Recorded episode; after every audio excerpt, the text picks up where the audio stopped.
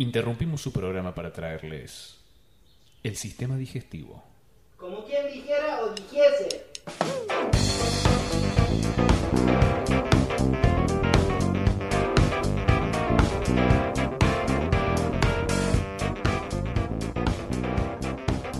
Hola gente, bienvenidos al Sistema Digestivo Podcast. Señores, bienvenidos. Acá estamos en el episodio número 33 Ah, Exactamente. de la temporada 2. Muy bien. Eh, somos Manuel y Tobías, vuestros amigos humoristas. Así es. ¿Cómo anda, cabeza? Bien, bastante bien, por suerte, todavía. ¿Estamos grabando en tu casa? Estamos grabando en mi casa, en mi pequeño escritorio, en mi, en mi, en mi fría pieza, que de hecho voy a prender de vuelta el calentón. No, hace mucho ruido, nos Hace mucho de frío. Perfecto, ok, no hay problema. Eh, pero sí, mi, mi, mi pieza, aquí estamos. en el recinto. Tu pieza verde, es muy verde. Sí, eh, eso es producto de mi ¿Verde hermana. como qué?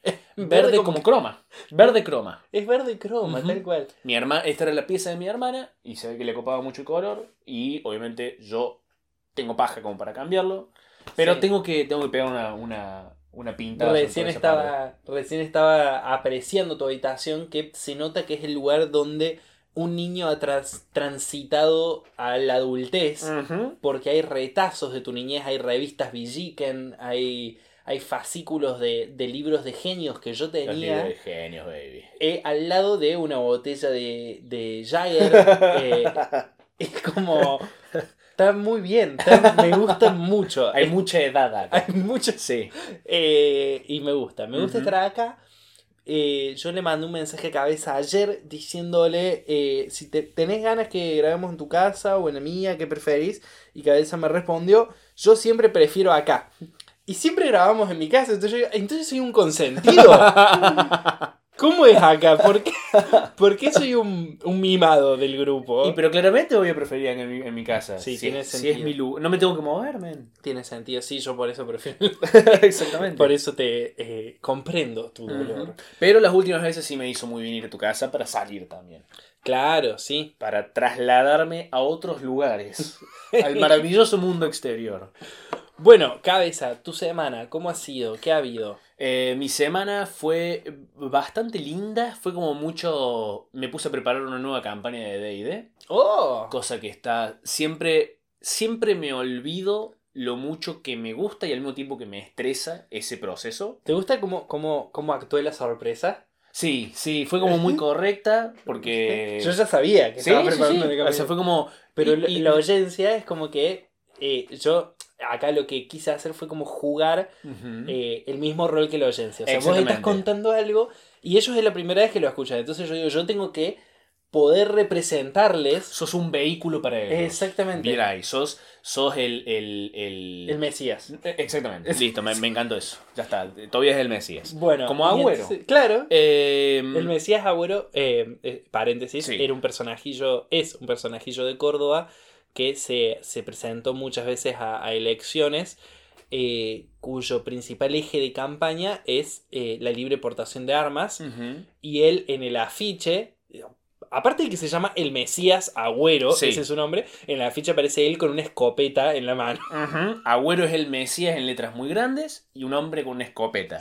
Era, fue un, un hermoso caso de argentinidad Sí. que nunca, nunca, nunca voy a olvidar. Pero bueno.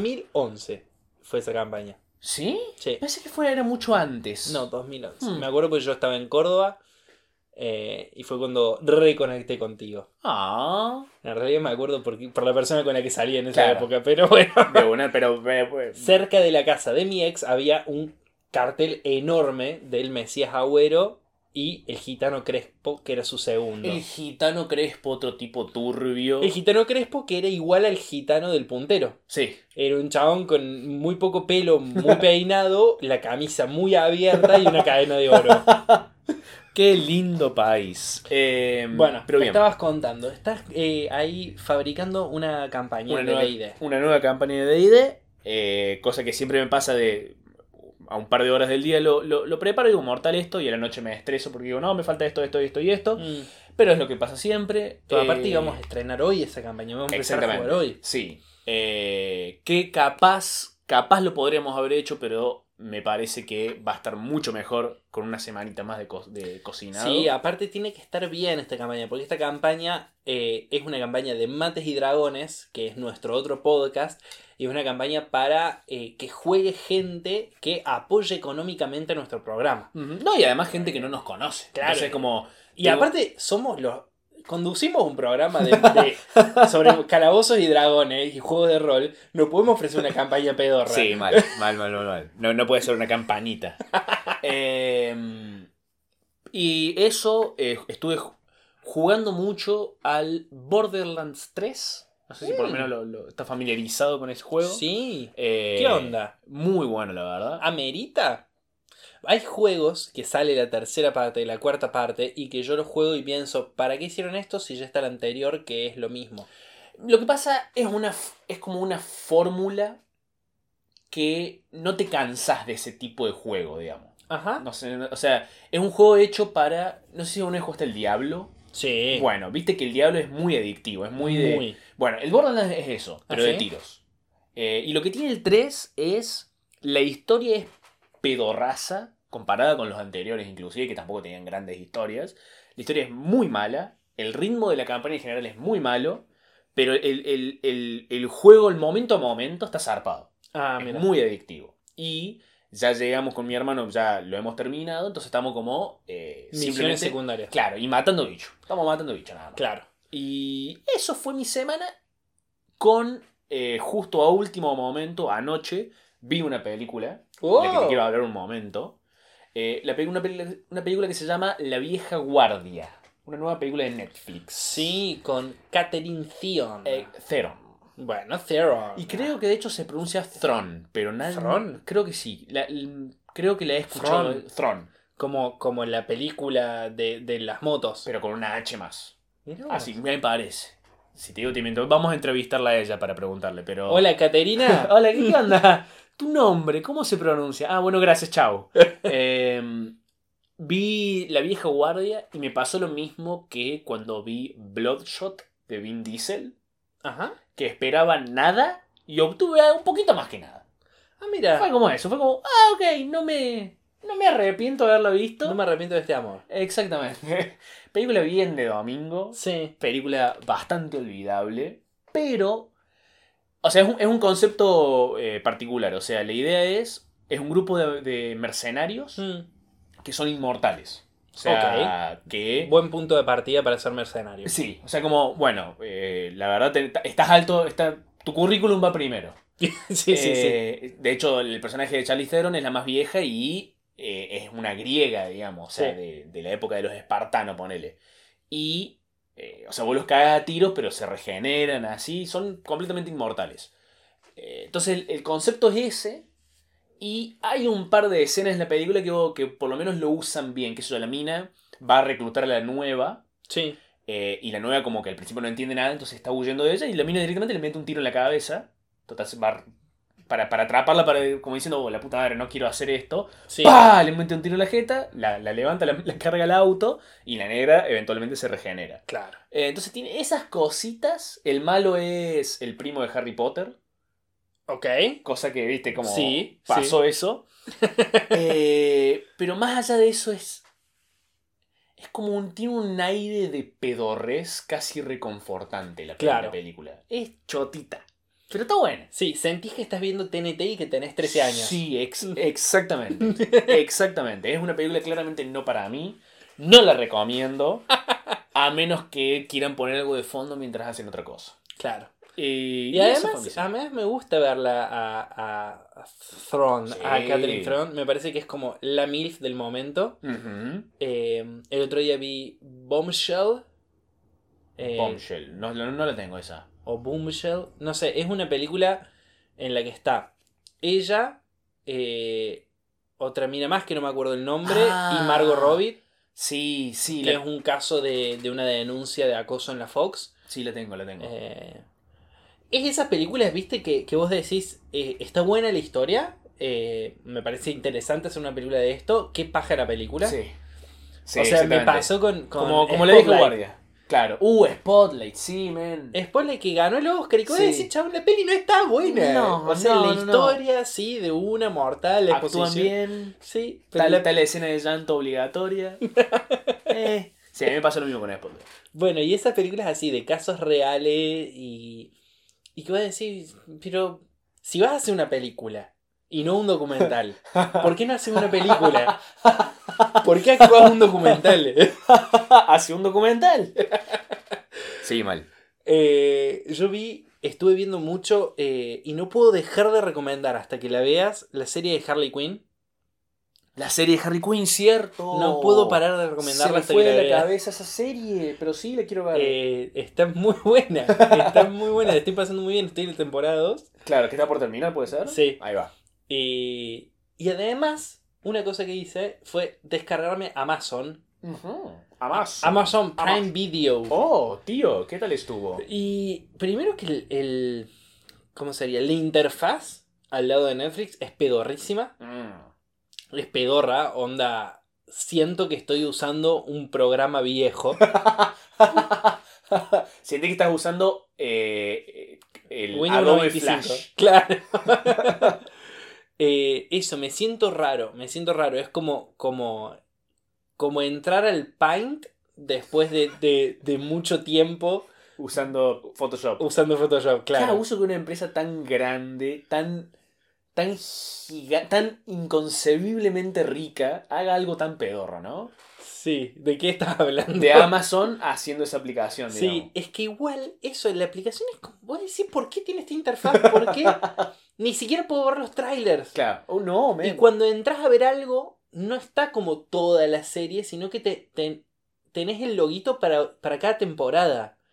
Y es como Oh. decir, qué paja, culiado. Pero aún así, ¿No quieren competir ustedes? pero tiene contenido muy bueno. Sí, eso, eso sé. Y, y empecé a ver The Office, que es una deuda, una de mis deudas eternas. Tengo ahí una lista de cosas que estoy obligado a ver por mí mismo. Como, como no vi nunca The Office, no vi nunca Seinfeld. Oh. Y son cosas que, o sea, no vi nunca quiere decir nunca lo vi entero. Sí, sí, sí, entiendo, entiendo.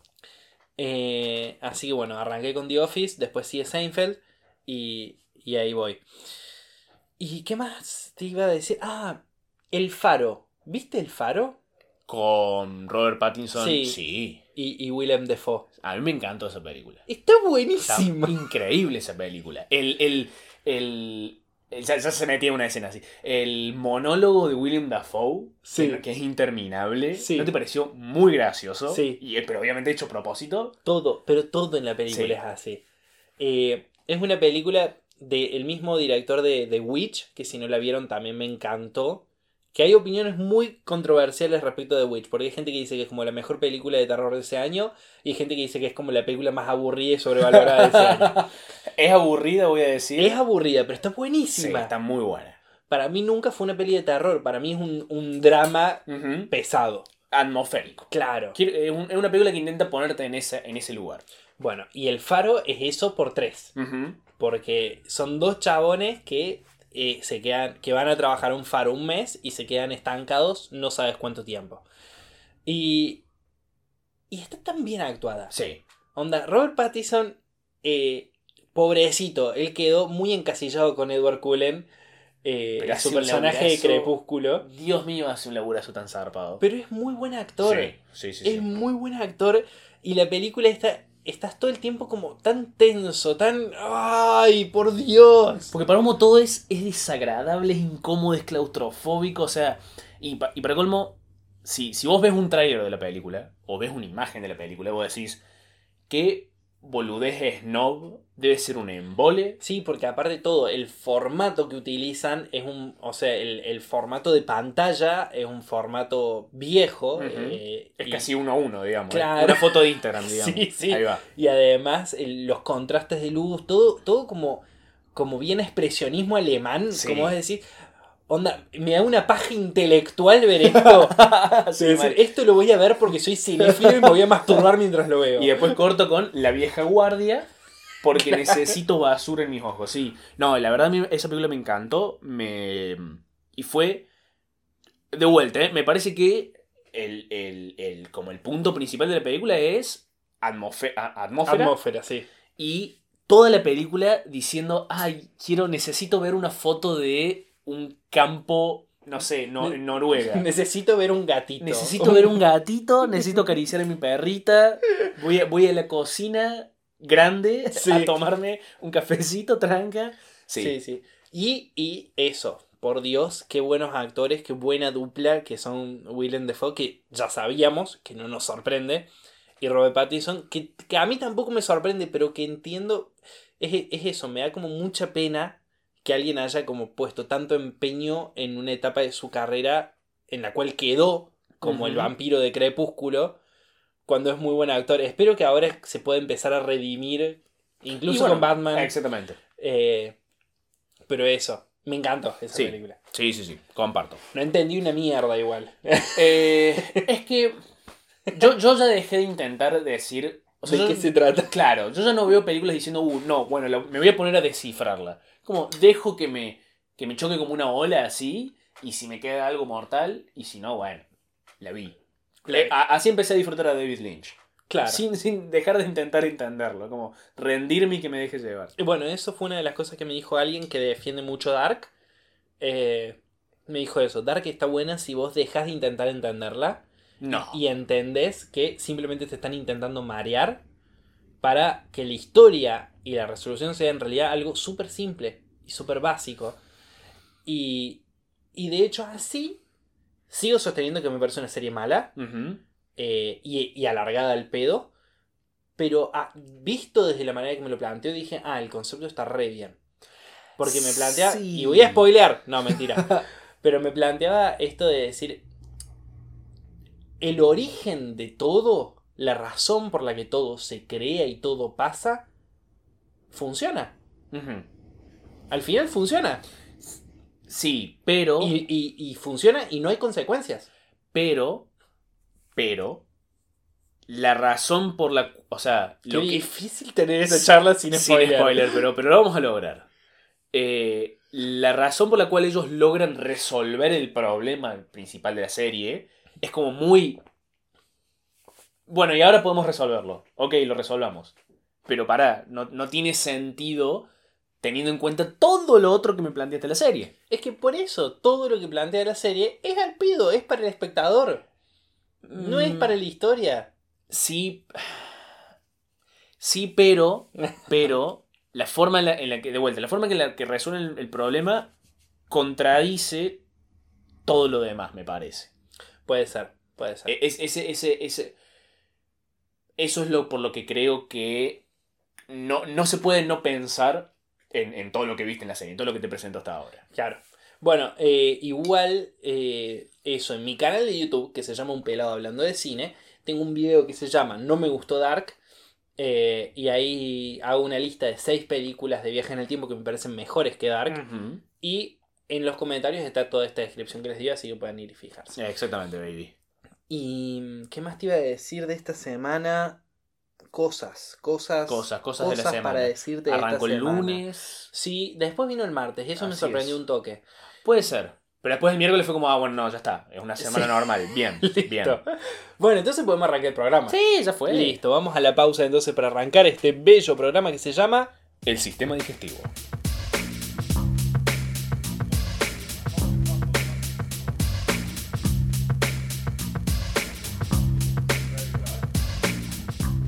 Y estamos aquí, ahora sí, en el sistema digestivo, en este programa que se caracteriza por que sí, porque somos nosotros y porque tiene, de hecho ahí, si vos estás ahora en Spotify, lo que estás viendo ahí arriba de todo es un cartel que dice el sistema digestivo.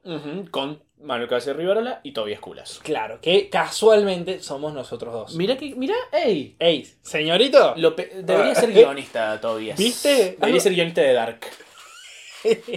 hago un esfuerzo, hago lo, lo mejor que puedo. Eh, tenemos pocas, pocas preguntas, No hay problema. eh, lo cual me parece bien. sí. Porque la verdad, este programa no sabíamos, no lo podíamos terminar, ya queríamos cerrar este antro, al cual no viene nadie. Sí. Pero no podíamos porque la gente seguía mandando un montón de preguntas. Entonces dijimos, bueno, hagamos el programa hasta que, hasta que la gente sacie todas sus Sí. dudas y ahí podamos directamente cerrar el kiosco Matar este caballo. Exactamente. Pegarle un tiro en la cabeza. porque está sufriendo. Sí. Pobrecito. Pero bueno, tenemos ahí algunas preguntitas. Una dice: ¿Por qué se dejaron de usar las capas como vestimenta? Uh, yo creo, yo creo que alguien no, no, no le quedaba bien la capa y tenía envidia de todo el mundo que sí le quedaba bien la capa y hizo todo un, esfu- un esfuerzo conspirativo para sacar las capas de la moda, porque no se me ocurre otra razón por la cual alguien puede decir, sí, dejemos de usar este, este, este indumentaria claramente tan copada. Claro. Es la única forma que se me ocurre. Fue el gobierno. Sí, yo lo que voy a decir, eh, me parece que si no, puede haber sido toda una conspiración de, la de las comiquerías. Necesitaban algo distintivo para sus héroes Ah, y va. dijeron, todo el mundo usa capas. Claro. Entonces dijimos que todo el mundo deje de usar capas y que lo usen los superhéroes. Entonces ahí tienen algo propio de ellos. Claro, esperemos un par de décadas antes de empezar a alargar cómics porque necesitamos estas capas. Claro. De una, me gusta, me gusta y tiene completamente sentido. Eh, ¿Sería mejor que los humanos pudiesen volar o respirar bajo el agua? Volar. Sí. Volar. Claramente volar. Porque sí. Porque aparte si respiras bajo el agua, ponele que respiras bajo el agua. eh, tampoco puedes ver bajo el agua. O sea, si vos me decís bien el combo, bueno, De lo una. pienso. Lo hablamos. O, o, o incluso eh, nadar bien. Porque Sí. capaz de poder respirar bajo el agua, pero te moves igual de lento que ahora. te moves igual de lento, no ves una mierda, la presión te hace explotar la cabeza. ¿Para qué me quiero meter? Sí, además volando. O sea, si es, si es tema de transporte, volando llegas a más lugares que nadando. Sí, Si es tema de eh, exploración. exploración, podés comprarte un, bu- eh, un. ¿Cómo se llama? Un respirador para el buzo. El, Sí. La gila esa que no me sale el nombre ahora. Podés ir en bote, cosas así. Pero vola, es volar. No, Sí. no, no, no. yo- Es para mí no hay debate. plantearlo. Sí, sí, sí. Porque además cuando volas, estás en tu ambiente. Ujú. Y además estás proponiendo, eh, ¿qué preferible? ¿Tener un superpoder o tener una malformación? Una mutación de X-Men. Claro. Eh, y además hay. No hay depredadores en el aire que te puedan comer. Que te. Que, que- un tiburón volador. ¿Qué onda? No, un, un, un cóndor. Que te, va, que te va a atacar un cóndor. Bueno, un halcón, un águila. ¿Un águila te ataca? Sí, ¿Sí? sí. Bueno, pero una, ponele. Una, claro. Una. Bueno, está bien. Y la podés ver de lejos. Sí, es verdad que abajo del agua hay muchísimos más depredadores. Hay, o sea, desde ya lo- la- las aguas vivas. Está Claro. bien, no te van a comer, pero te van a picar y te duele como la concha de lora. Sí. Es incómodo el agua. No, no, no, pero no hay debate. Pero en el agua hay más tesoros. Para los cuales necesitas poder ver. Sí. y soportar la presión. Esa por la presión. Eh, ¿Qué opinan de las películas de Ed Wood? Eh, Ed, Ed Wood es, para, para aclaración para el público, eh, la audiencia, perdón, mala mía, Ay, Dios mío. es un director viejo considerado uno de los primeros, el peor director de la historia. Ujú. Se, se formó raro la frase, pero es eso. Es como hubo muchos el peor director de la historia Sí. y Ed Wood fue el primero de los el peor director de la historia. Fue como un- uno de los primeros que quedó en, en la cultura pop, digamos, como Claro. el, el que hizo la primera película mala, mala, digamos, Sí. mala graciosa. Lo cual, la, un- la única que vi de él fue la famosa. Plan el- 9. Exactamente.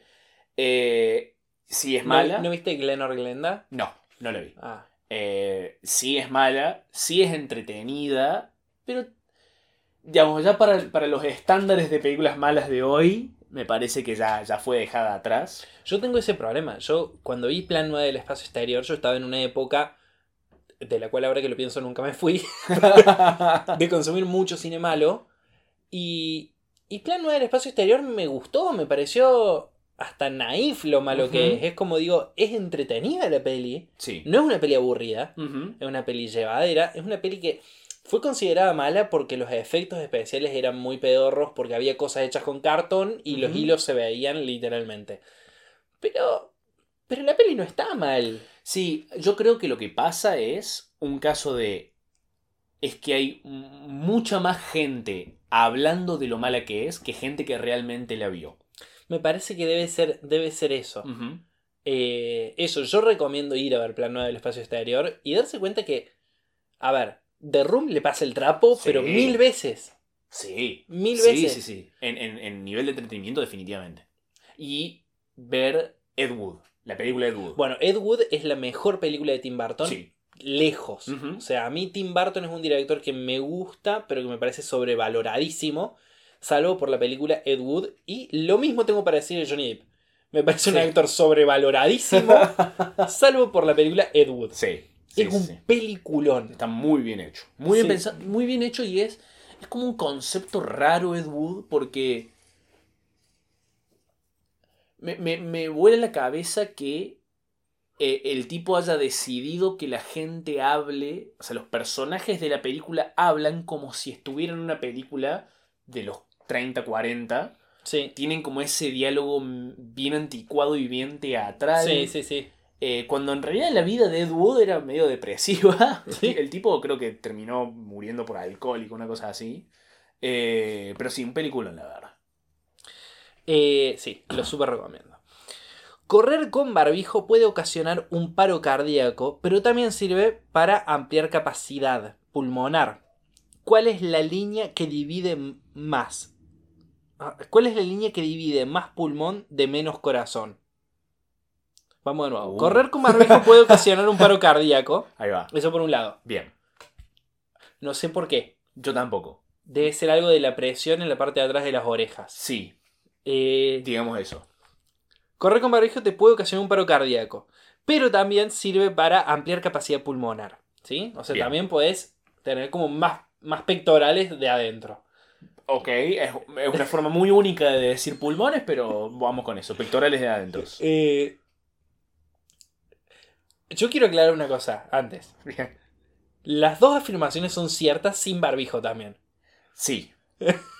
Y O probablemente, sea, o sea, correr sin barbijo también te puede dar un paro cardíaco y también amplía tu capacidad pulmonar. Sí, o sea, me, me podríamos sacar el barbijo de la ecuación y la pregunta es válida, pero no, pero el barbijo está, se queda. Sí. Y entonces la pregunta dice, ¿cuál es la línea que divide más pulmón de menos corazón? Bien. Ok. Claro, ¿cuál es, ¿cuál es el punto que vos decís? No, pará, esto ya es mucho. Claro. Y A más capacidad pulmonar, menos eh, eh, pulsaciones. Ah, Bien, claro. Capaz es por el espacio que ocupan en el pecho. Los pulmones. Los- Ah, los pulmones. Claro, no le, no le dejan respirar al corazón. claro, no le dejan moverse. No le dejan moverse. Ahí va, bien. Eh, cuando sentís que te están tocando el corazón, los pulmones, ahí decís, bueno, voy Ahí, a- para. Claro. Sácate el barbijo. Sácate el barbijo. y deja de correr Y porque de- sería lo mismo igual. Porque va a ser el mismo efecto. Eh, sí, de una. Eso es ciencia. Los que dibujan hentai, ¿hacen el pene y después lo pixelan o ya lo dibujan pixelado? Conociendo las costumbres raras de los japoneses, yo diría que lo, que lo dibujan pixelado, voy a decir. Eh, pero no viste todo. Yo eh, he llegado a consumir muchísimo hentai. Y eh, no sé si notaste que eh, hay algunos en los cuales dibujan el pene entero y le ponen un cuadradito negro pequeñito en la uretra. ¿Qué será eso? Sí, ¿Qué, sí, qué- sí. qué me están mostrando? Entonces No hay, hay, hay un cuadro, ponele, de, de un manga que es toda la pinchila en su máximo esplendor con todas las venas, que la cabeza de la pija y, y a veces ni siquiera, a veces el frenillo. Claro. Ahí, ¡pum! censura. Es como, viste, el, el meme de Flex Tape, que se está pinchando algo Sí. y alguien viene y ¡ta! lo tapa con una gilada. Es, es eso. El, el- me parece, o sea, claramente creo que estamos de acuerdo que es ridículo hacer toda, di- dibujar, animar y doblar toda una escena de porno y solamente pixelar la, la, la chota. Me parece que creo que estamos de acuerdo. Sí, sí. Que es como, estás haciendo lo mismo que nada, digamos, me parece. Pero me parece que es la búsqueda de un, de un vacío legal. Porque el problema, todo esto surge porque en Japón es ilegal mostrar los genitales, me parece. Creo Sí. que va por ahí. Sí, sí, sí. Eh, lo cual, eh, no sé, es su cultura. No Sí, me voy a meter. obvio, obvio. No me voy a meter. Pero, Pero- podemos decir que es ridículo. Pero me ha pasado de, de- de ver una escena porno, por ejemplo, japonesa, y de ver cómo. Voy a ser un poco gráfico en esta descripción, Eh, estoy como... pero hay una, una chabona chupando un pito que está muy sucio, se da vuelta, vomita, y lo único que está pixelado es la pija. Vos decís, eh, ¿qué es lo que querés proteger en la mente de los, de los espectadores? ¿De qué los estás protegiendo? Porque en definitiva, si vos ves Chucky One Cup Sí. y pixelas las vaginas, ¿qué, ¿de qué los estás cuidando? Claro, o sea, es como. eh, El trauma está hecho. Sí. El trauma ya está ahí. Sí. Pero bueno, me parece un- una muy buena pregunta. Eh, ¿Con qué famoso les gustaría cagarse a piñas? Uf, va bien Checopar. Uh, estaba por decir lo mismo, ahora tengo que elegir otro, la concha de la lora. Ay, ay, ay, qué difícil, qué difícil. Con. Uy, pero qué ganas de cagarme a piñas. Yo ya lo comenté, yo fantaseo a veces con esto. A veces me descubro a mí mismo, me estoy bañando y, y en un momento digo, chabón, estoy pensando en lastimar a David Checopar. Pero me, me encuentro ya en mitad del proceso. Me descubro a mí mismo y digo, hace 20 minutos. Te que agarrar la mano a la mitad, ¿viste? ¿Qué estoy haciendo? Hace 20 minutos que estoy pensando en pegarle. y no es que no soy oyente. No, no, no veo su programa, no, No, escucho no. su canal de radio. Pero le ves la cara y te das cuenta. Y te das cuenta de lo que esa cara necesita. Eh, voy a tener que decir el eh, Majul. Tengo que decir Majul. Sí. Neces sí. Yo sentiría que, o sea, considero que se lo tendría buscado, pero me da la sensación de que pegarle a Majul es, es un poco abuso. Como que te estás aprovechando de. Sí, Sí, me- o sea, técnicamente cada trompada cualquiera es abuso. bu- Pero salvo a Bobby Checopar. qué paja que Salvo-. Perdón, perdón. Perdón. Tenía que hacer la aclaración. Hecha la aclaración. Hay gente que se lo merece, como Bobby Checopar. Sí, es que yo creo que Majul también se lo merece, pero me parece que, no sé, que le... lo único correcto sería que le pegue un niño. Y, y hasta ahí, ¿viste? Como es, es justo el, el borde legal que necesitas para poder hacerlo.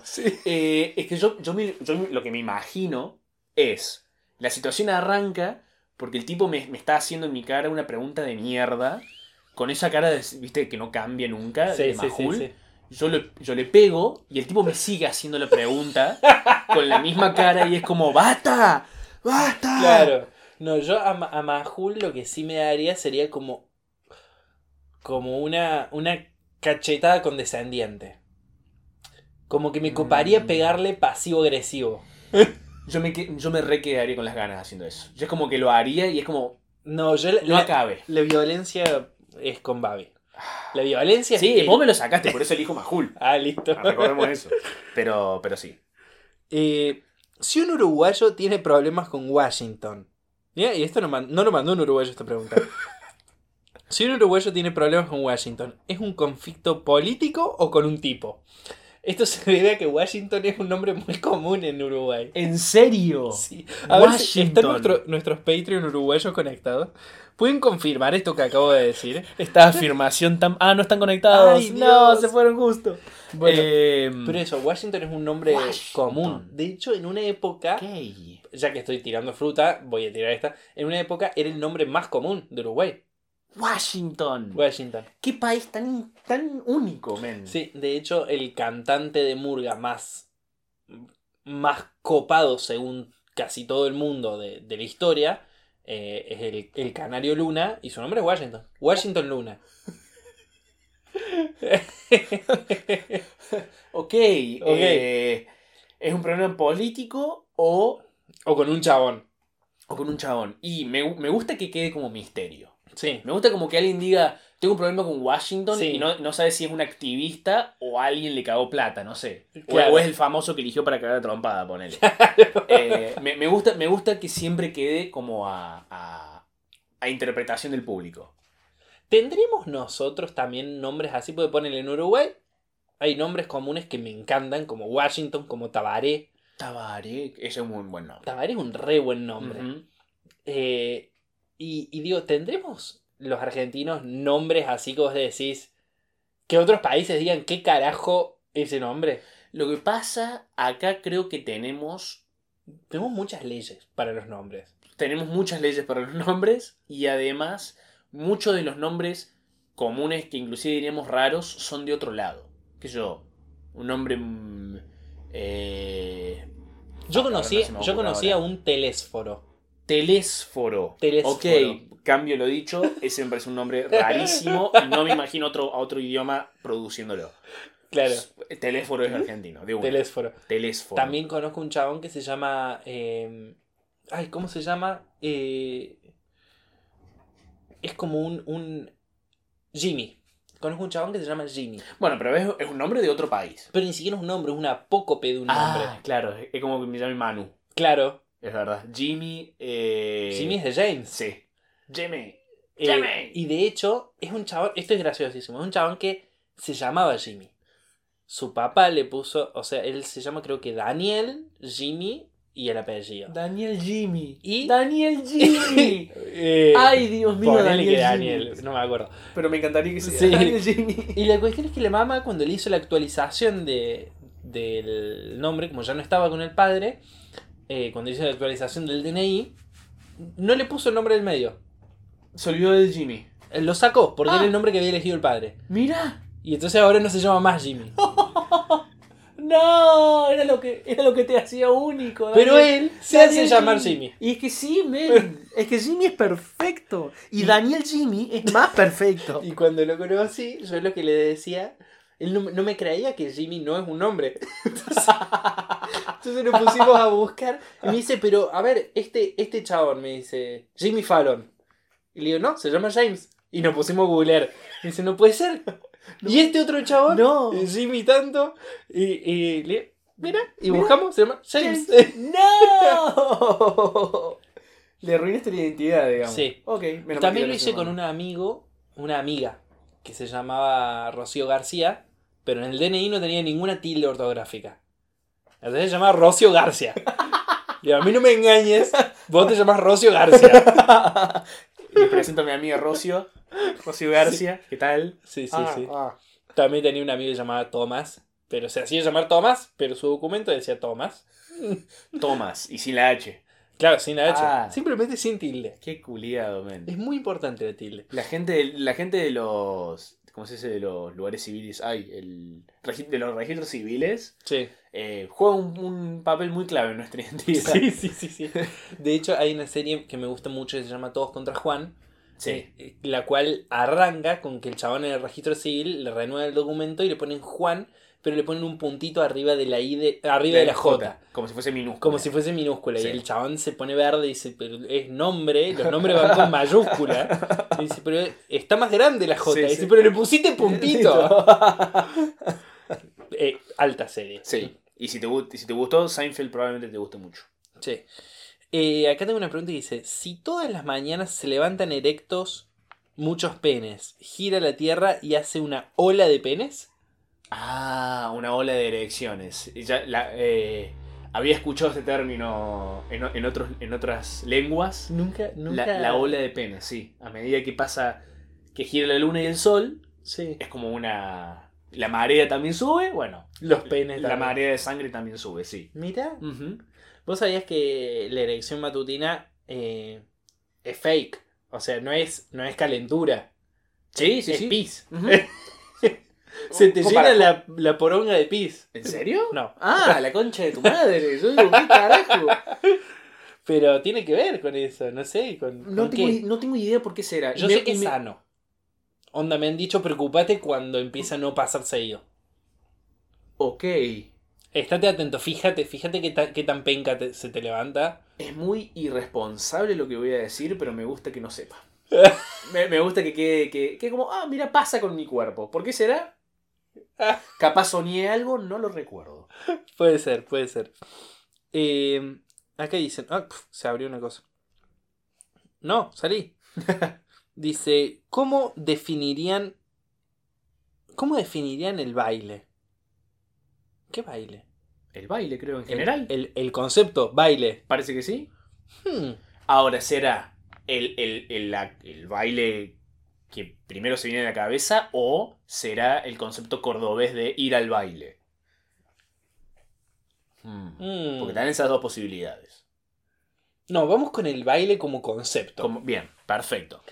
Yo lo Eh, definiría como eh, ah, movimiento rítmico. Movimi eh, sí. Movimiento rítmico. Ok. Punto final. Ok, yo lo definiría como. Dije punto final. Sí, sí, sí, perdón. ¿Cuál es la otra pregunta? No, No, eh, yo lo definiría como algo que me da pánico hacer en público. Ahí está. Cualquier cosa que me dé pánico hacer en público es baile. Hacerme la paja en público es baile. Es bailar. Es bailar. ¿Y eso que vos te considerás un buen bailarín? Me considero, bueno, sí, de una. eh, me considero buen bailarín. No, bueno, pero para. Vos sabés bailar tango, por Sé ejemplo. bailar tango, sí. ¿Cómo es que sabés bailar tango si odias bailar? No, no es que odio bailar, me da pánico bailar en público. ¿Pero pánico o es pánico en los términos exagerados, medio, medio millennial de usar la palabra pánico? Me parece que ca- capaz es un poco exagerado, pero no tanto. Ah, La última vez que fui a un lugar, que fue no hace demasiado tiempo, a un lugar, eh, a una fiesta donde había gente bailando, eh, y yo medio que, que me quedé al medio, eh, dije, había llegado hace cinco minutos y dije, no, y me fui. te fuiste. Me tomé el palo. O sea, al, al punto de eh, no decirle a la gente con la que estaba, che, me estoy yendo. Me, fui- me quise ir al otro lado del, del- del lugar a comprar una birra. Y mientras fui, estaba muy, muy apretado de gente, todo el mundo bailando. Y dije, no. Y me di la vuelta y me tomé, me subí a mi auto y me fui a mi casa. Bueno, pero a mí me pasa eso, pero no con el hecho de bailar, sino con el hecho del boliche. No, a mí específicamente con el baile. Ah, Es específicamente. Si, si, si un boliche tuviera un lugar estándar donde la gente va solamente a sentarse un rato mientras el resto está haciendo lo suyo. Eso se llama bar. No, bueno, pero como parte del boliche. Ah, ¿no? bien. Si como parte del boliche, todo, todo boliche tuviese eso, de una, voy a un boliche, tengo ese lugarcito para sentarme. Pero si estoy en un lugar, siento que se espera que yo baile, ya está. Me tengo que ir. Claro. ¿Y, y qué haces, por ejemplo, en un casamiento, en una fiesta en la cual en un momento pinta baile? Me voy al patio, voy a con la gente que fuma puchos. En Claro. tu casamiento hice eso, me acuerdo. Claro. tu casamiento fue momento, bueno, listo. y me fui al patiecito a charlar con, con el, con el chico con el que había venido. Claro. Y eso, esa, esa, esa es mi forma de lidiar con esa situación de mierda. Ok. Qué divertido. Que me parece que está. Sí, Me y parece una buena. Una buena debilidad. eh, hay peores, definitivamente. Hay, hay peores, de, de- porque ya, ya sé el que evitar para que no se me dé. Claro. Pero lo raro es, cuando yo iba a clases de tango, no me pasaban, nunca me pasaba eso. Porque es como que de alguna forma sabía que está todo bien si lo hago mal. Porque estoy Claro. en una clase. Claro, ahí va. Por más, entiendo, entiendo que nadie realmente espera que bailes bien en un boliche. Sí. Está todo en la suya. Pero aún así no puedo evitar tener eso en la cabeza. Y, y tengo entendido que te pasa también algo muy particular con el tema del karaoke. Que te encanta presenciarlo, Sí. pero nunca participarías. Sí, no, nunca, nunca, nunca, nunca hice karaoke. Pero te encanta cuando hay karaoke. Sí, sí, me- me- es, que, es que es un ambiente de la puta madre. Es como todo el mundo la está pasando joya. Yo, yo estoy ahí, al lado, no participando, pero estoy ahí. ¿Y te han sí. presionado para que cantes? No, Y- por suerte no. Nunca. Por suerte no. Creo que una vez alguien me, me dijo, che, ¿te pinta? Le dije, no. Y por suerte, porque era una buena persona, me dijo, ah, bueno, ok, todo bien. Claro, entendido de consentimiento. Exactamente. Exactamente. Mirá vos. Bueno, me, me copó, me copó Ujú. esa charla. Tengo otra pregunta que, que dice: Si sos ateo, ¿estás en el 2020 después de Cristo? Sí, porque el cristianismo ganó. Sí. El, el cristianismo ganó. Sí, eso ganó, lo, ganó la pelea. lo planteé en, en un, en un monólogo Louis C.K. en el cual dice que le preguntan qué, qué es la religión, las hijas, y el chabón dice: La religión es un montón de conceptos sobre la vida y, y los dioses, y el cristianismo es el que ganó.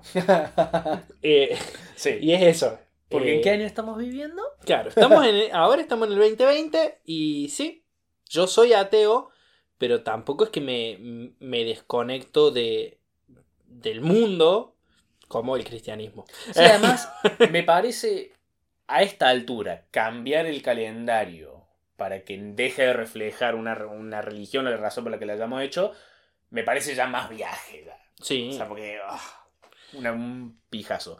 Eh, hablando de Luis C.K., ¿viste el último especial al final? sí, lo vi. ¿Qué te pareció? Lo vi. Mm, Es muy oscuro, Sí. es muy oscuro y primero, me reí, esto lo tengo que decir, no me parece lo mejor de él ni a palos. Onda, me parece que es de, de los especiales de comedia de Louis C.K. que vi, uno de los peorcitos. Eh, me gusta el approach que toma respecto al, al problema que, que él tuvo y que generó, Sí. pero de alguna manera siento que el resto del show es tan oscuro y tan retorcido para que las cosas de mierda que él hizo y que comenta en el show queden como lo menos grave. ¿Se entiende? O sea, Sí. todo, todo el espectáculo, él habla de eh, pornografía infantil, habla de eh, matar gente, habla de, de un montón de cosas terribles, y en el medio queda como súper sosegado el hacerse la paja delante de un par de personas. No lo hace el medio, lo hace bastante al final, me parece. Lo hace al principio y al final. Al principio y al final. Pero, No sé. de cualquier manera, la forma en la que él se refiere a él mismo y a lo que pasó me parece divertidísimo. Sí. Divertidísimo. Sí, sí, sí. Eh, y cómo, cómo juega con el hecho de saber y que el público sabe lo que pasó. Sí. Eh, me parece genial. Luis C.K. lo que hizo fue eh, hacerse la paja delante de un par de personas. Después de preguntarle si, que, si querían que él se haga la paja. y la gente sin saber qué responder le dijeron, bueno, ok. Y él se hizo la paja y nada. Y después lo denunciaron y el chabón dijo, sí, es verdad, pasó eso. La verdad que cualquiera lo que hice, eh, voy a dejar de actuar. Y dejó de actuar un tiempo largo y ahora volvió. ¿A vos qué te pareció? A mí me pareció. eh, me- o sea, ya muy. de- todos los chistes eran lo más turbio que pudo conseguir. Y eso se me volvió repetitivo después de un momento. Claro, Eh, le- para mí le faltaba quizás otro tipo de chistes al medio, a la mitad, para romper un poco eso. siempre tuvo su yo, capaz que era eso, siempre tuvo momentos knife, momentos de humor blanco. Sí. Eh, qué racista llamarlo humor blanco al humor blanco. Y es que. eh, Claro, no, igual digo blanco humor de claro, claro, no tiene nada que ver con la piel. Eh, técnicamente sería humor no negro, humor oscuro Claro, y humor claro. claro. Eh, Pero siempre había como chistes respecto a la crianza de sus hijas, respecto a... Este show es todo negro, todo Sí. retorcido. O sea, como que sentí en un momento el chabón tenía guardadas muchas cosas que acumuló y las vomitó en el escenario. Sí. Y para mí, que no suelo tener un límite con el humor negro, onda, me gusta mucho, para mí hay demasiado, demasiado porno infantil en ese show.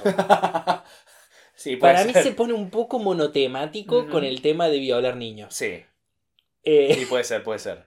Si es que existe tal cosa como ponerse monotemático con, con el Claro, bueno, eh, lo hemos encontrado. Sí. Ahí está el punto de decir, dejemos hablar de porno infantil. Eh, pero cap- capaz eso podría haber su- sido solucionado si lo cortaba cada tanto con algún chiste, un- no sé si light, no sé si uno de salón necesariamente, pero algo que no sea porno infantil. Claro. Eh, en general sí me gustó, sí me reí bastante, pero se, en momentos se volvió como, bueno, ya, Ya está. hace un chiste de otra cosa. Sí, tal cual. Tenemos una pregunta eh, que era de la semana pasada, pero que se traspapeló. ¿Cierto? Que dice: ¿La mejor peli asiática que hayan visto? Hmm. Y tengo, tengo que decir... Es re difícil no ponerse hipster con esta pregunta. Sí, porque tampoco tengo... de ahí. Eh, sí, Parasite. ¿Sí? Parasite, definitivamente. Eh, Yo no sé si con Parasite sigo con el hype todavía. Eh, onda, me encantó, pero no sé si, si no es un poquito que me manejé mucho. Porque, porque... lo que pasa es que yo tampoco tengo mucha experiencia con el cine asiático. Pero ¿no viste, por ejemplo, Hierro 3? No. Yo, yo creo que capaz sea esa la mejor peli asiática que vi. No sé. Pasa que me gusta mucho, mucha variedad de pelis asiáticas. O sea, también, también diría eh, Shaolin Soccer. Oh, Shaolin Soccer es muy buena película. Kung O- Pao, Confusión. Confusión. Ah, Kung Pao es la otra. Eh, sí. O sea, de, de, de, de qué tipo de cine? La Casa de las Dos Voladoras. O sea, de, de qué tipo de cine Claro, la hablando? animación, men, es verdad. Claro, el otro día y- vi una y- peli que se llama Your Name, una peli de anime que me encantó. Sí. Obviamente no está en el, en el top 50 de, de pelis buenas asiáticas que vi, Ahí va.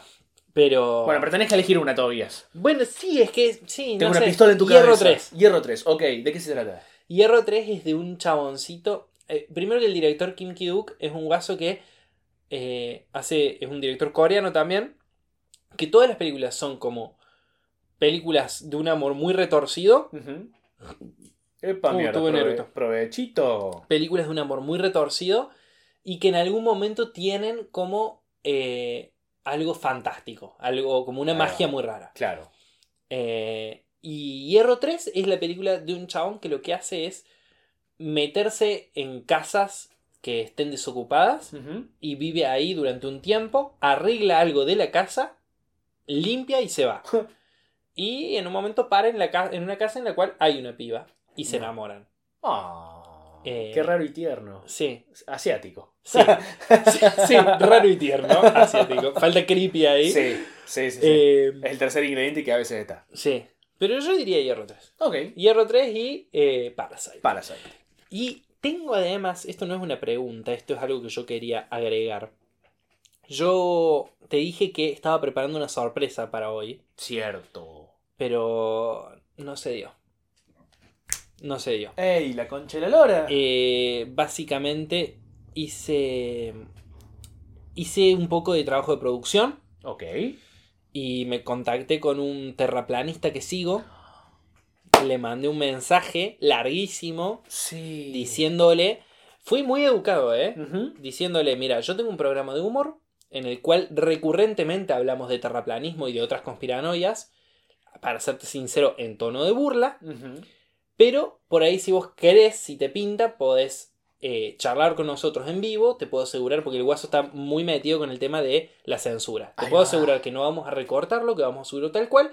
Pero tenés que saber que tampoco nos lo vamos a tomar en serio. Porque ningún tema del que hablamos no lo tomamos en serio. Acabamos de hablar 15 minutos sobre porno infantil. Exactamente. Eh, le digo, eh, si te pinta, avísame. Estamos grabando los sábados al mediodía y te llamamos. Y no me ni lo vio. Pero Maldita sea. pero le voy a mandar de nuevo. Es un personaje muy chistoso porque el guaso hace un montón de videos por día, muchos de ellos en cuero, eh, gritando, porque se pone como muy efusivo. El otro día me dio un video entero de una hora más o menos, en el cual el chabón estaba explicando que la gravedad no existe. No, ok. Que es, eh, ¿cómo es que dice? Porque no es gravedad, no existe la gravedad, es tonto pensar en la gravedad, sino que es eh, flotabilidad y densidad.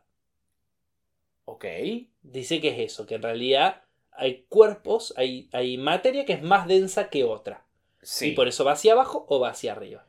Pero él explicaba y dice, ¿por qué? ¿Por qué la gravedad no chupa el piso una mariposa? ¿Por qué no chupa el piso un pájaro? Ajá. Ah, Eso, eso decía Guaso. Bien. Porque no, es simplemente que el pájaro es menos denso que el aire. Ok. Te, te voy- te voy a responder a vos como si fueses él, ¿no? Ok. Eh, pero. O sea, los pájaros se pueden posar en, un, en, la- en el piso, ponele. claro. Y, y si fuesen menos denso que el aire, tendrían que flotar directamente. No podrían. No tendrían la capacidad de posarse en el piso. Me Claro, parece. pero dice, por ejemplo, ¿por qué? Ay, no sé, no, no, yo voy a esperar Sí, sí. que él venga. Yo voy a Lo- esperar lo- que lo- venga. sí, es verdad. De una. Lo- lo- dejémoslo. por- para, que, para que él hable por, por él mismo. Pero eso me parecería genial poder. Eso, me puse las pilas, no lo contacté a Danan todavía, no me siento tan preparado. Pero dije, voy a empezar a contactar a los terraplanistas que sigo para, para ver si alguno quiere venir a charlar. De una, sí, sí, sí. Estoy yo estoy completamente de acuerdo a tener una charla. Sí. Y además eso, me parece que hay que ser sincero para que después no se Sí, encule. sí, no, no, vale. no. Somos un programa de humor que cree que esto es una estupidez. Parece- sí, personalmente me parece ridículo el terraplanismo, pero al igual que vos estoy muy interesado en hablar con alguien terraplanista. Perfecto. Bueno, no salió. No salió, por ahora. Bueno, vamos a una pausa y al tracto final. Dale.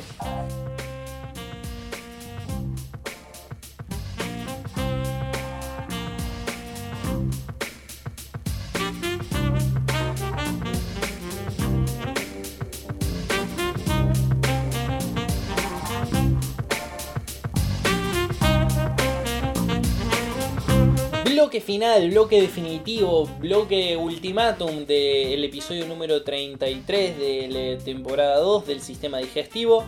O sea que acá concluye, esto es lo último que van a escuchar de este episodio. Y, se termina para siempre. Este episodio nunca más va a ser grabado, nunca más va a ser dicho de nuestras bocas así como ahora mismo.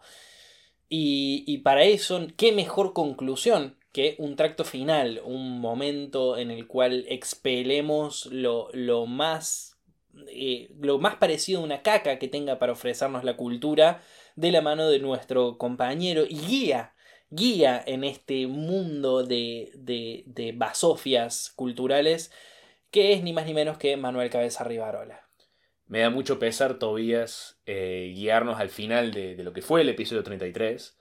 Yo recuerdo el episodio 33, la verdad, eh, el momento que hablamos de pornografía infantil y, y bueno, me da un no sé qué, viste. Eh, Posta, no sabes qué. no, no tengo idea qué me da, pero bueno, así que continúen por favor, Por favor. porque quiero dejar de pensar en pornografía infantil. Eh, Tobías, la semana pasada, no sé si lo recordás, el episodio 32, yo recomendé una Uy, película... el episodio 32. ¿Te acordás de lo que fue? Chabón, Sí, qué sí. rápido pasa el tiempo. Eh, fue una locura, fue, o sea, yo lo sentí como una sola semana. sí, sí, sí, Eh, pasó así como una semana y de repente Siete hab- días. habían pasado siete días. ¿A dónde se fueron esos siete días? ¿Quién me ha robado esa semana?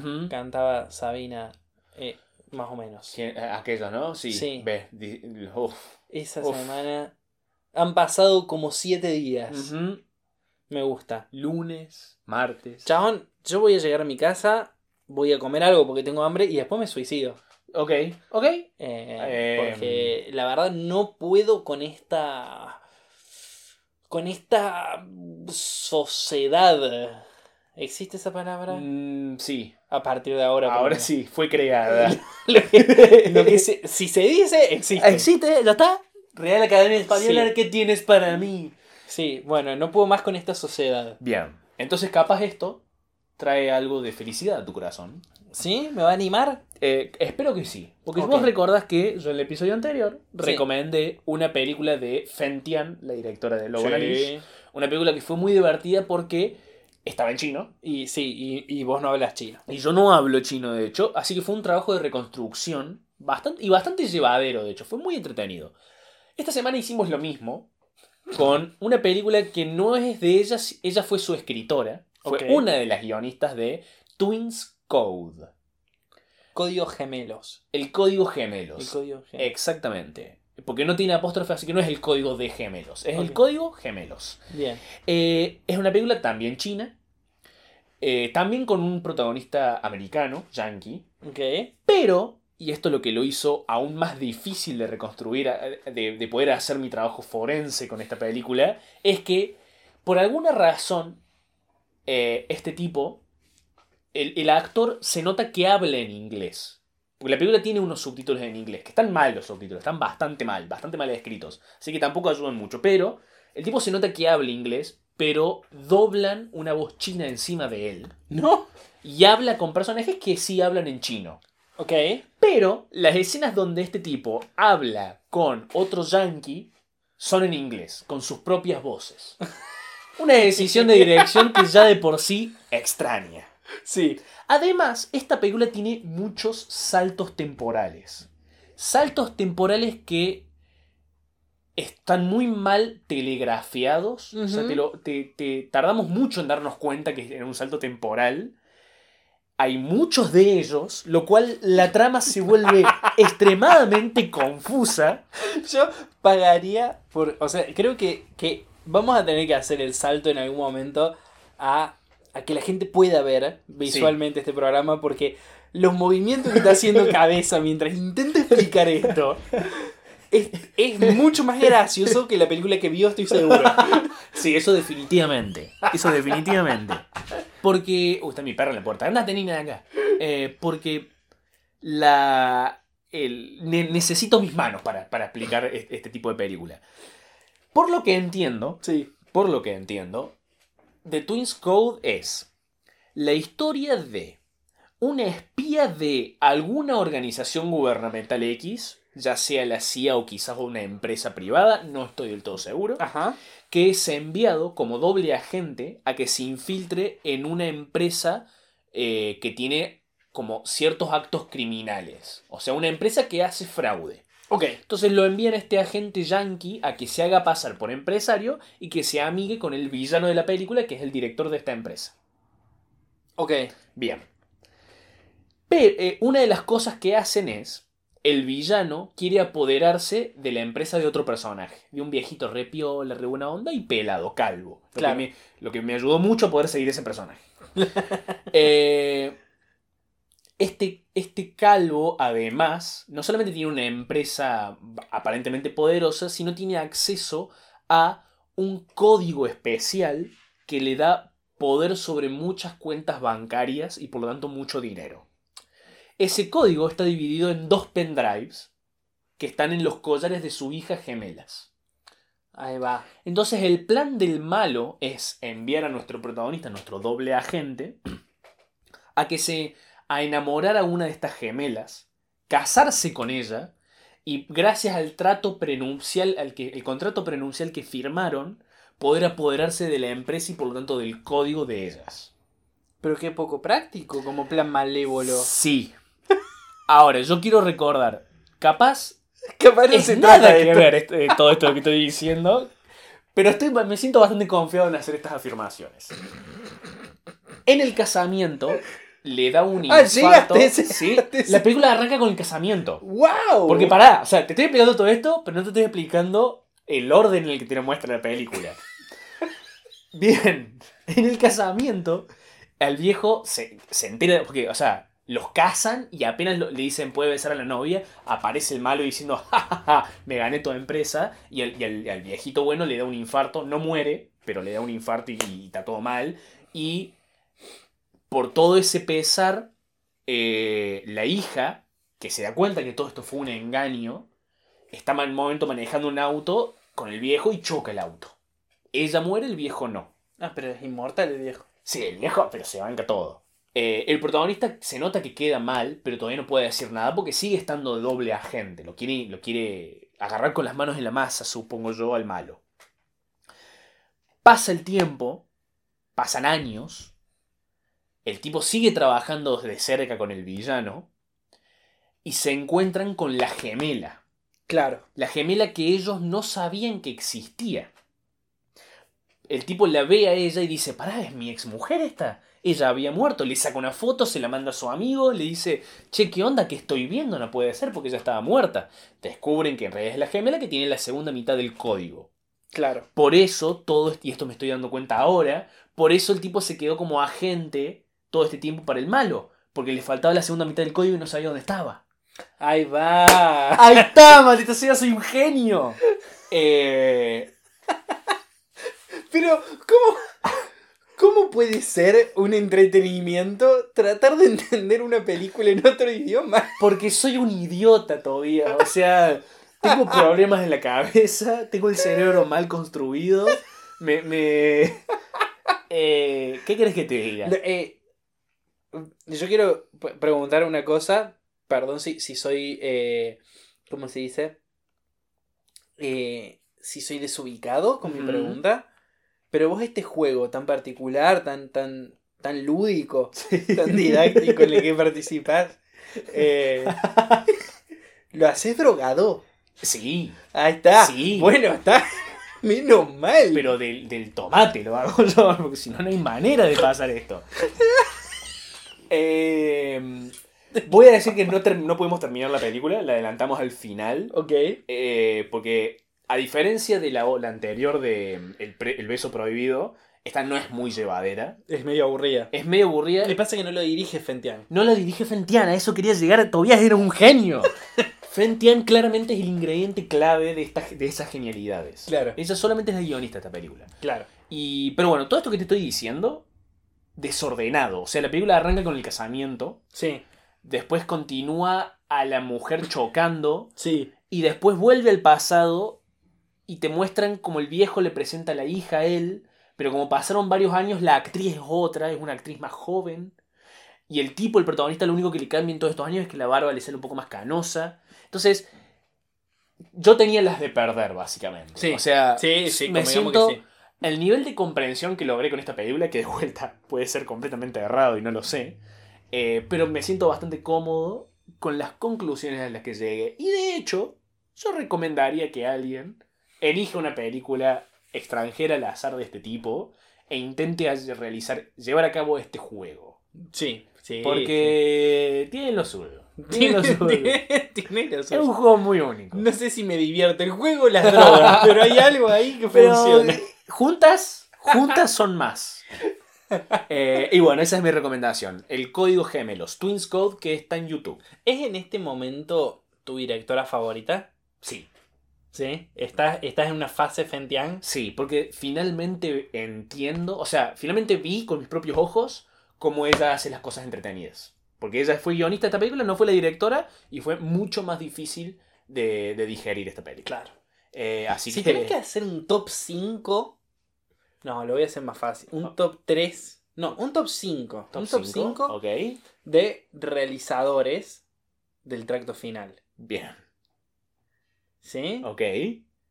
Bien, arranco. Número 5 con alguien que creo que cuya película nunca he recomendado hasta ahora. Que se llama Vitaly Versace. Ajá. Es un ruso que hace películas en Estados Unidos. Y tiene. Tiene. O sea, sus películas son o un embole total.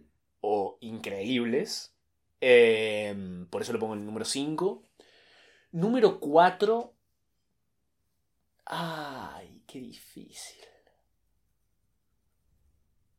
Voy a tener que hacerlo top 3. Porque si no me va a ser muy difícil esta, Ok, esta lista. ok.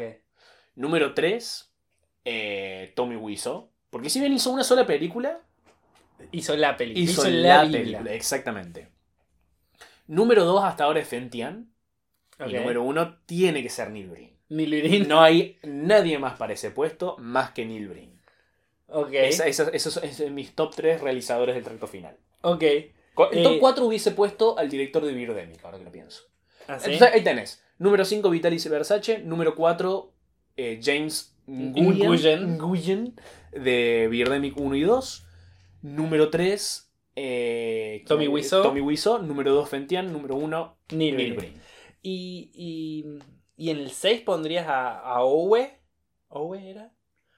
¿O ¿Cómo se llama? Owl. El, el alemán que hace películas de- de, Ah, Uwe videojuegos. Boll. Uwe Boll. Uh. Probablemente. No estoy del todo seguro. No estoy del todo seguro porque. Porque a Uwe Boll me lo imagino. No lo sé, capaz estoy equivocado. Pero me lo imagino como que le chupo huevo a Uwe Boll. Como que el, el tipo. Es un clickbaitero. Claro, es, es medio mercenario, ¿viste? O sea, hace la película porque. Porque medio como estafador. Voy a sacar un par de pesos de acá y me voy. Total, la gente conoce Alone in the Dark. Voy a hacer una película de Alone in the Dark. No, Claro. no me lo imagino como con pasión real por lo que hace. A todos los que nombré, Sí, sí, están apasionados. pero les encanta el cine. Y Sí, quieren, sí, y quieren sí, sí, avanzar sus visiones. Mira, así que el número uno, el, tu realizador favorito es Neil Breen. Sí, sí, sí. No solamente por lo que. por las películas que hace, sino por la forma que él habla de sus películas. Sí, ¡Mua! claramente, claramente es un Mua. tipo que se siente el genio que es. Sí, sí, sí, sí. Eh, no, no es joda cuando, cuando lo llaman el, el David Lynch del cine malo. No, no, no, para nada. Para nada. El tipo tiene una visión. Y, y- y me parece respetable porque, por lo que tengo entendido, por lo que vi en, en- en- en videos de internet y cosas así, el tipo parece, parece que tiene una, una forma muy profesional de filmar sus películas. El tipo le paga bien a sus actores, hace las cosas como tiene, es muy organizado. Como, me lo imagino como que debe ser, como alguien que busca trabajo, debe Claro. ser muy bueno, muy piola laburar con él, para él. Sí, un, Eh. un poquito, un poquito que, has- que has marcado de por vida, ¿no? Sí, pero... Eso, eso me pasó viendo Pass, Pass Through. Que yo digo, eh, ser actor y aceptar participar en una película de él. Es como firmar eh, tu no voy a actuar nunca más en la vida. Lo, lo bueno es que nadie ve, o sea, sigue siendo Sí. una, una audiencia muy nicho la de Neil Breen. Sí. Eh, entonces tenés muchas posibilidades de que nadie nunca se entere de lo que has hecho. Una, una cosa que me decía un, un audiente es, eh, ¿cómo, ¿cómo puede ser que todo esté mal en una película? ¿Cómo puede ser que todas las actuaciones estén mal? ¿Cómo puede ser que no haya un actor o, o- o algo, alguien que haga algo bien? Porque es el ingrediente él, es Neil Breen. Sí. Es... Capaz que, que les dice necesito que actúes peor. Bájalo un poco más. sí, sí, sí, sí. O sé más exagerada. Hace una pausa rara. Ay, Dios mío. Bueno, Eh, hasta acá hemos llegado con el episodio número. Se hizo largo, pero bueno, es lo que hay. El episodio número 33 de la temporada 2 del sistema digestivo. Nos quedan solamente 7 episodios más antes de eh, exterminar esta temporada. Porque la verdad se me está haciendo larga la Sí, temporada sí, 2. ya la trama no avanza. Sí, se me está haciendo. Ajá. Me parece que hay muchos episodios rellenos. Sí, exactamente. muchos, muchos episodios rellenos.